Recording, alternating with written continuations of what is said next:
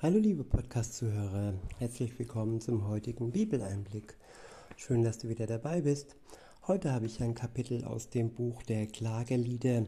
Es ist das dritte Kapitel und ich verwende die Übersetzung Neues Leben. Der erste Abschnitt ist überschrieben mit Hoffnung auf die Treue des Herrn. Ab Vers 1 heißt es, ich bin ein Mensch, der das ganze Elend, der Zorn des Herrn bringt. Das ganze Elend, das der Zorn des Herrn bringt, ansehen musste.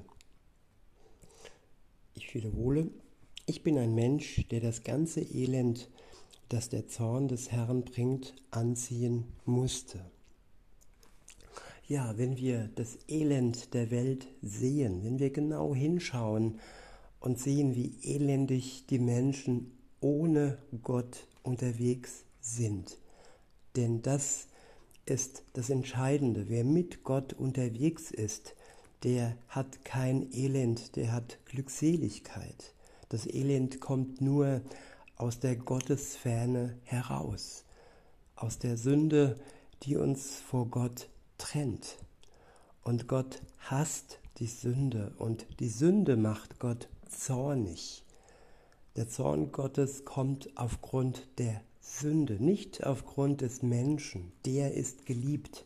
Wenn man ihn trennt von der Sünde, dann ist Gott der, der barmherzig ist, der gnädig ist. Und ja, darauf kommt es an, auf seine Barmherzigkeit.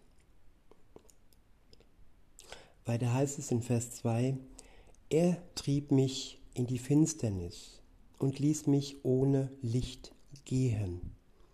Ja, er hat sich gegen mich gewandt. Alle Tage erhebt er seine Hand. Ja, der Briefschreiber hat das Elend gespürt, am eigenen Leib gespürt, das Elend der Menschen, die ohne Gott unterwegs sind. Und auch Jesus Christus hat das Elend gespürt.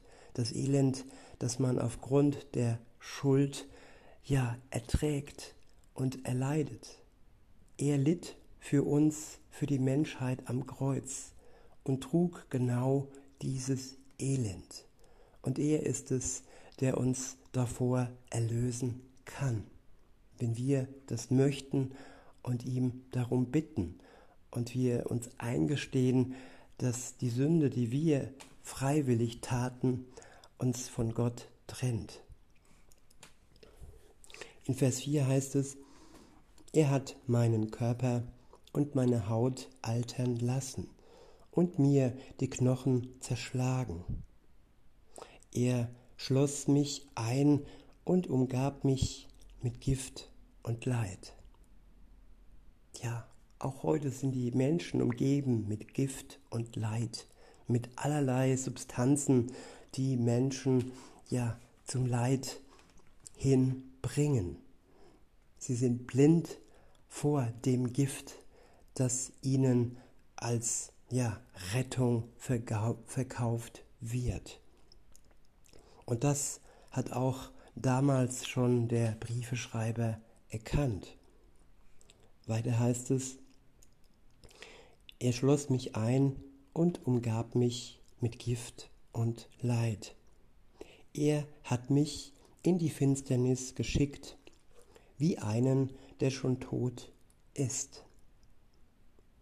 Ja, wer die Sünde zwischen sich und Gott hat, der ist wie einer oder eine, der schon tot ist. Die Sünde trennt und macht die Menschen ja unglücklich und bringt sie ins Elend. In Vers 7 heißt es, er hat mich eingemauert, sodass ich nicht entkommen kann. Ja, die Menschen versuchen zu fliehen, sie versuchen sich frei zu machen, aus eigener Kraft frei machen von ihrer Sünde, vom Zorn Gottes.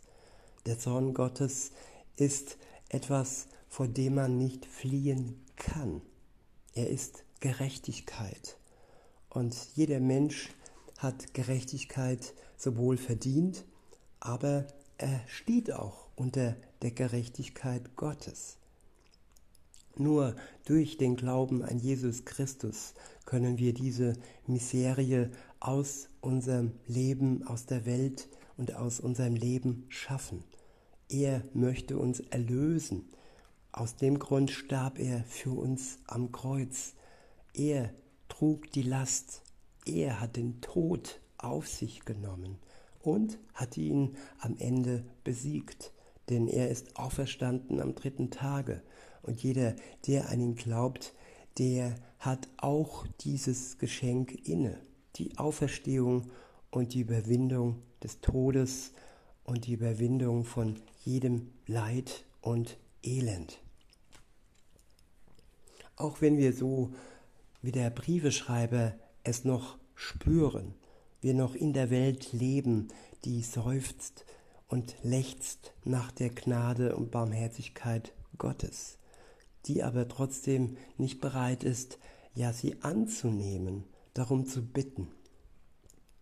In Vers 7 heißt es, er hat mich eingemauert, sodass, ich nicht entkommen kann. In Ketten hat er mich, hat er mich gelegt.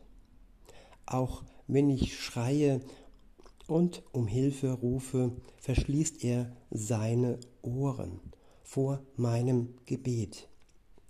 Er hat mir den Weg mit Steinquadern vermauert, hat meine Pfade, Pfade unpassierbar gemacht.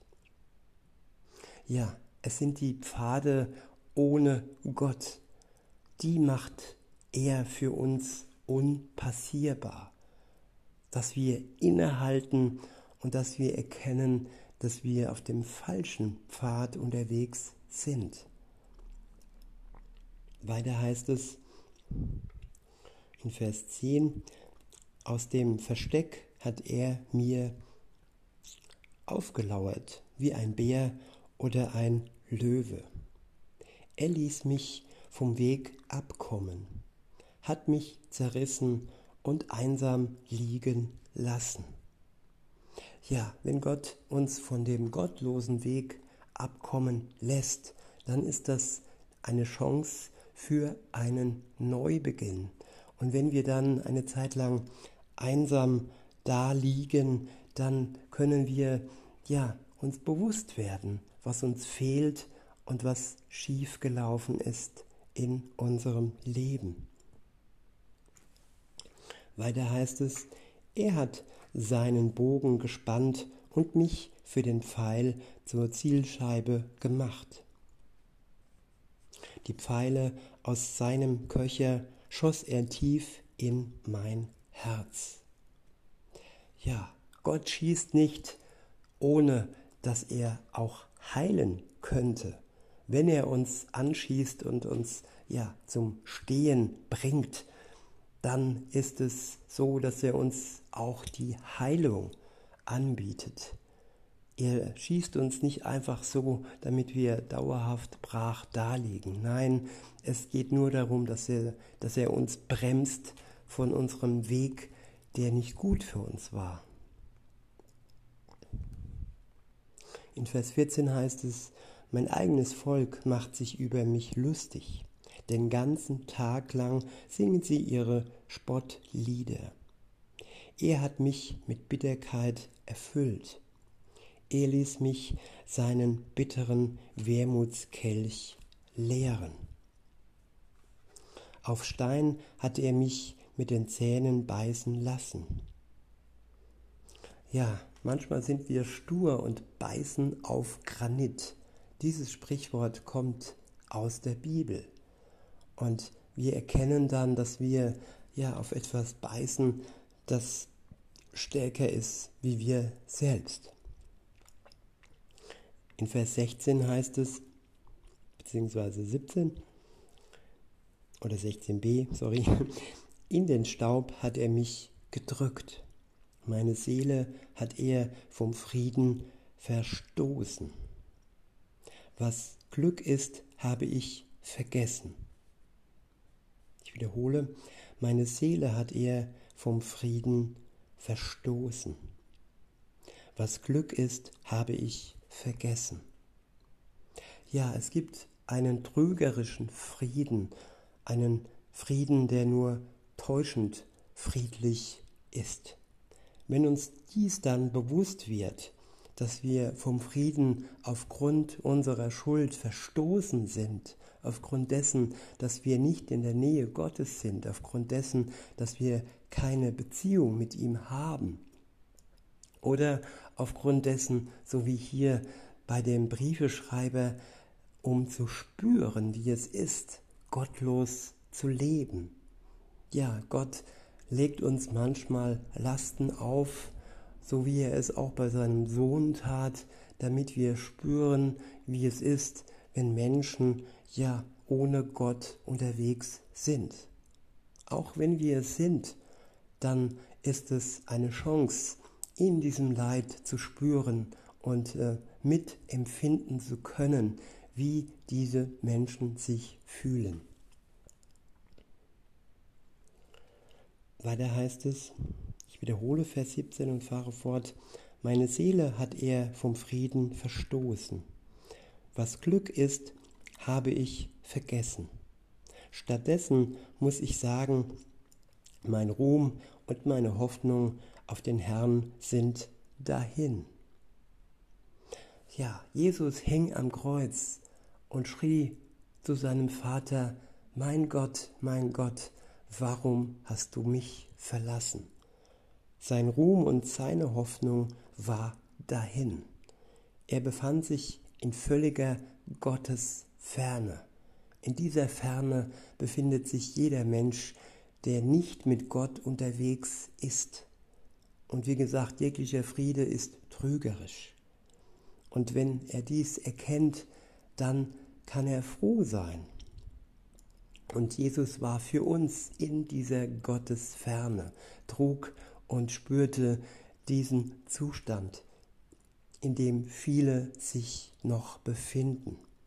Und er möchte diesen Zustand beenden, liebe Zuhörerin, lieber Zuhörer, wenn du dich in diesem Zustand befindest.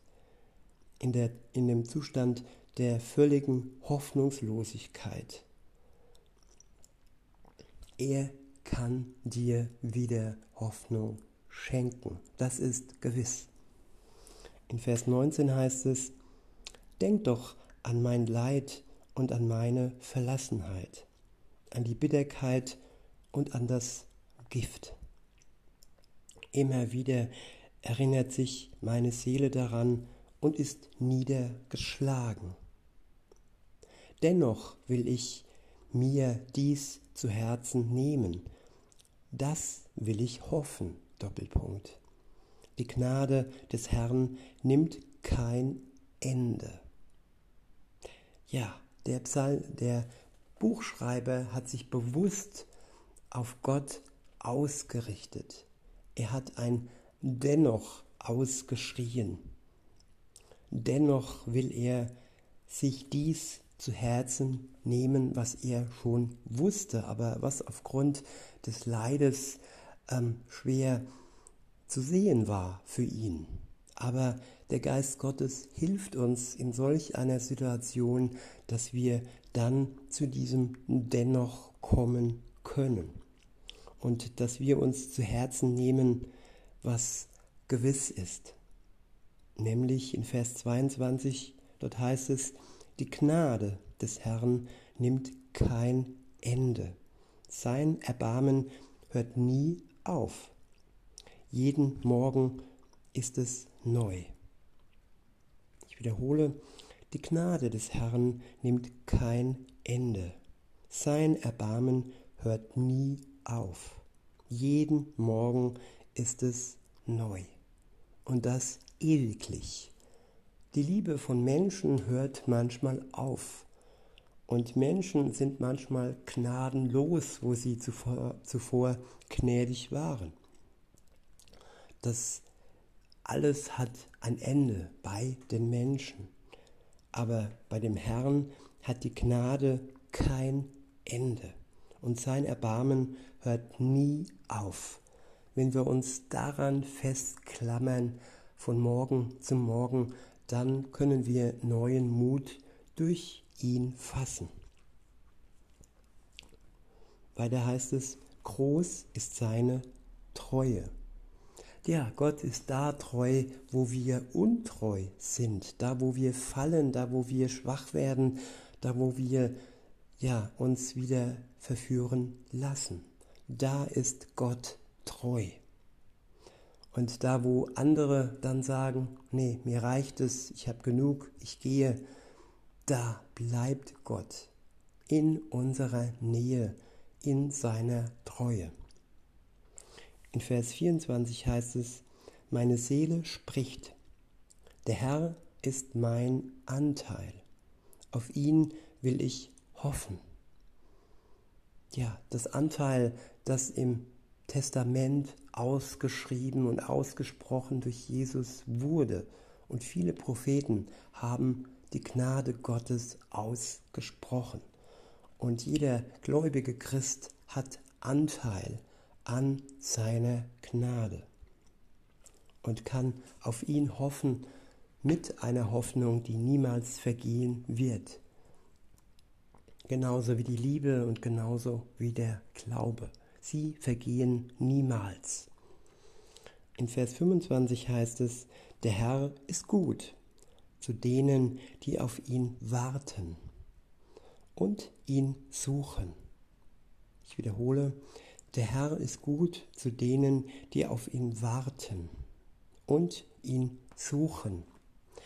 Ja, genau in solchen leidvollen Situationen ist es wichtig, dass wir auf den Herrn warten und dass wir ihn suchen in seinem Wort, im Gebet, im Flehen, im Schreien, im Loben, im Danken, aber auch im Klagen, in einem Klagelied, so wie das Buch heißt, in dem wir gerade lesen. Ja, der Buchschreiber hat aus seiner Klage ein Lied gemacht genauso auch die Psalmen. Alles, das Dunkle wird mit dem Licht Gottes erhellt und wird zum Lied. In Vers 25 heißt es, der Herr ist gut zu denen, die auf ihn warten und ihn suchen. Deshalb ist es gut, still zu werden und auf die Befreiung durch den Herrn zu warten. Ja, die Befreiung wird kommen. Paulus war im Gefängnis, er war gefangen und er wurde durch die Kraft des Herrn befreit. Und die endgültige und finale Befreiung ist dann, wenn wir vom Leid, von Krieg, von Tränen, von Schmerz, auch von unserem sterbenden und alternden und kränklichen Körper, irdischen Körper befreit werden. Dann sind wir komplett erlöst und bekommen nur noch leidlose äh, ja, Perspektiven, einen neuen Körper der Marke Himmel und eine Perspektive im Himmel ohne Leid, ohne Krieg, ohne Schmerz. Und bis dahin dürfen wir warten und ausharren und Gott versorgt uns, genauso wie auch Jesus versorgt hat im Garten Gethsemane, als er Blut und Wasser geschwitzt hat, mit dem Ausblick auf, seinen, auf sein Leid am Kreuz. In Vers 27 heißt es, und es ist gut, sich schon als junger Mensch dem Joch seiner Disziplin unterzuordnen. Wenn er es ihm auferlegt, so soll er es schweigend und still auf sich nehmen. Ja, in jungen Jahren sein Joch tragen und das Joch Jesu ist ein leichtes Joch. Es ist tragbar, es ist ertragbar und er trägt mit uns. Wir müssen nicht alleine tragen. Sogar Jesus, ja, hat das Kreuz ein paar Momente abgenommen bekommen und wenn er es sogar bekam, dann werden wir es auch, unser Joch wird uns nicht zerdrücken. Das ist gewiss. In Vers 29 heißt es, er möge sein Gesicht in den Staub legen. Vielleicht besteht da noch Hoffnung für ihn. Wenn ihn andere auf die Wangen schlagen, soll er still halten und die Beleidigung schweigend ertragen.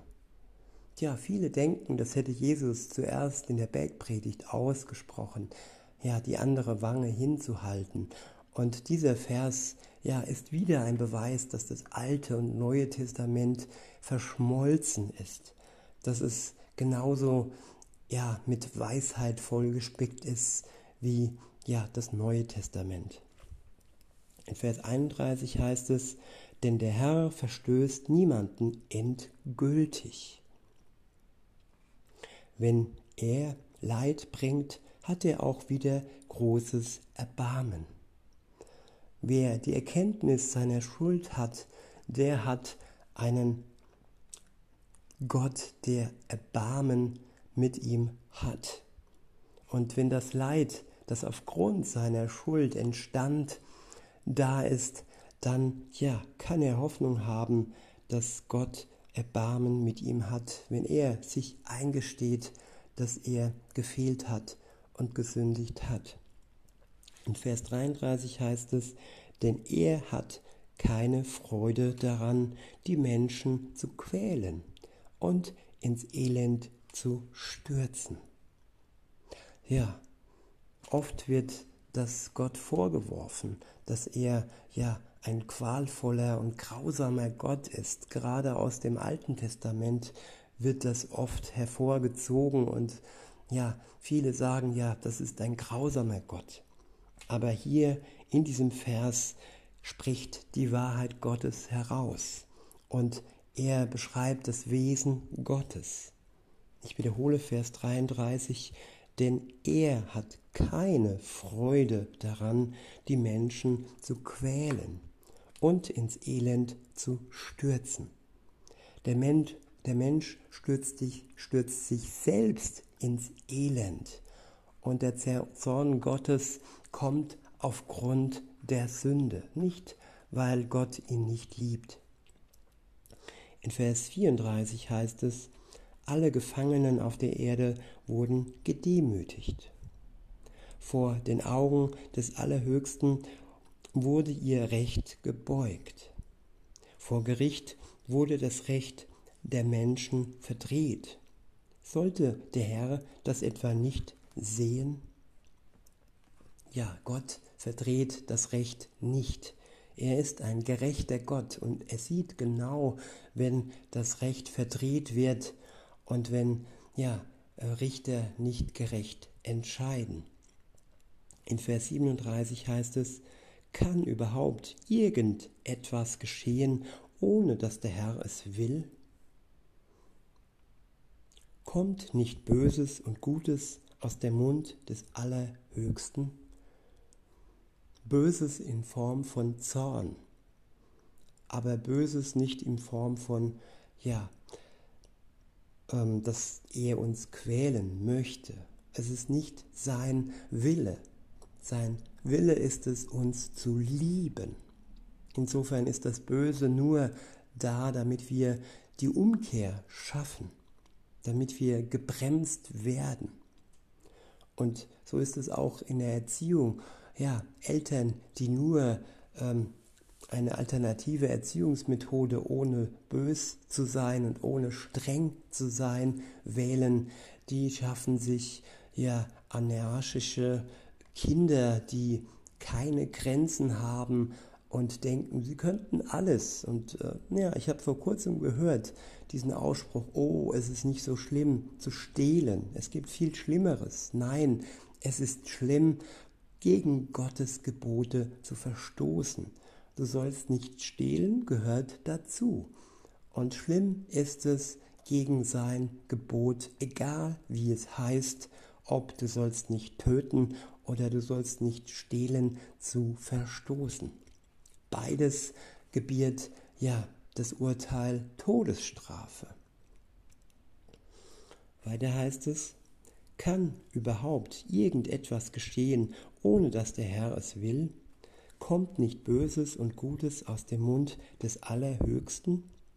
Wie kann sich ein Mensch über sein Leben beklagen? Sollte er es, sollte er nicht seine eigene Sünde beklagen? Ja, das, was uns Leid bringt, das ist die Sünde.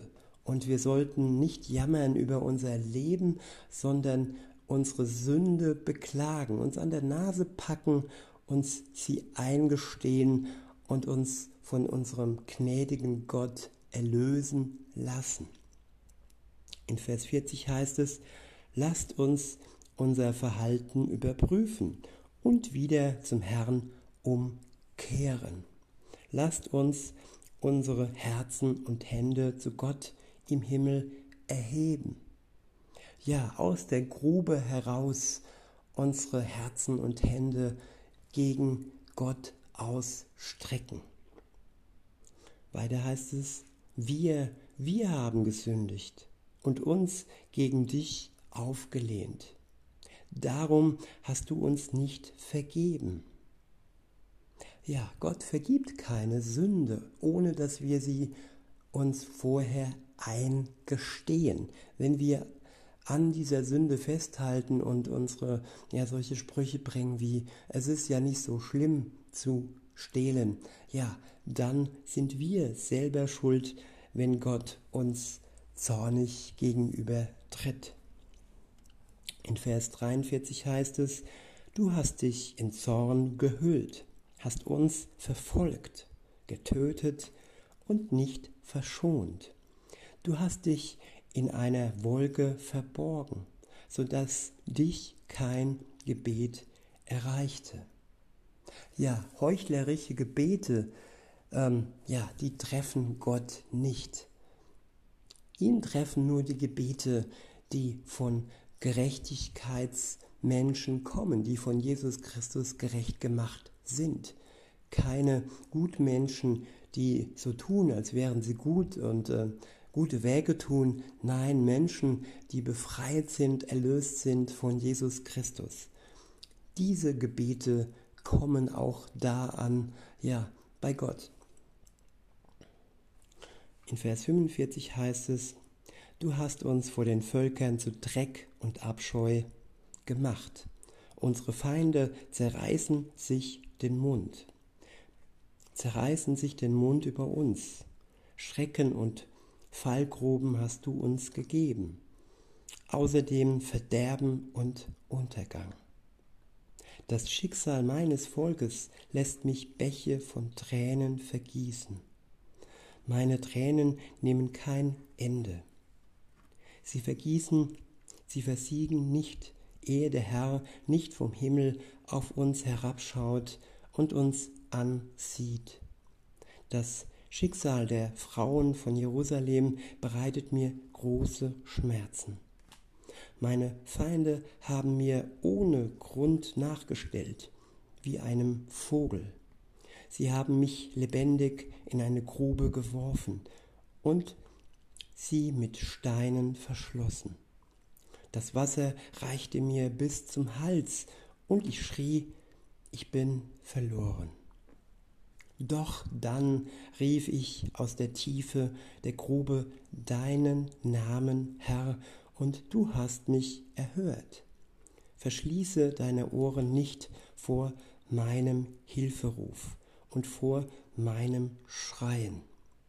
Du warst mir an dem Tag nahe, als ich zu dir schrie, und sagtest zu mir, fürchte dich nicht. Herr, du hast für mich gestritten und mir das Leben gerettet. Du, Herr, hast meine Unterdrückung gesehen. Verhilf mir zu meinem Recht. Du hast ihre große Rachsucht und all ihre Pläne gegen mich gesehen. Herr, du hast gehört, wie sie mich beschimpfen. Du nennst ihre Pläne, du kennst ihre Pläne, die Anschläge, die meine Feinde den ganzen Tag lang gegen mich aushecken. Siehe doch, ob sie sitzen oder stehen, singen sie Spottlieder über mich. Vergelte ihnen ihr Tun, Herr. Gib ihnen verstockte Herzen und dann schlage sie mit deinem Fluch. Verfolge sie in deinem Zorn und rotte sie unter deinem Himmel aus, Herr. Ja, sündige Menschen werden unter dem Himmel Gottes ausgerottet. Aber er ist ein gnädiger Gott und wenn wir die Sünde aus unserem Leben schaffen wollen, dann errettet er uns. Das ist gewiss und darauf können wir bauen. In diesem Sinne wünsche ich euch noch einen schönen Tag und sage bis denne.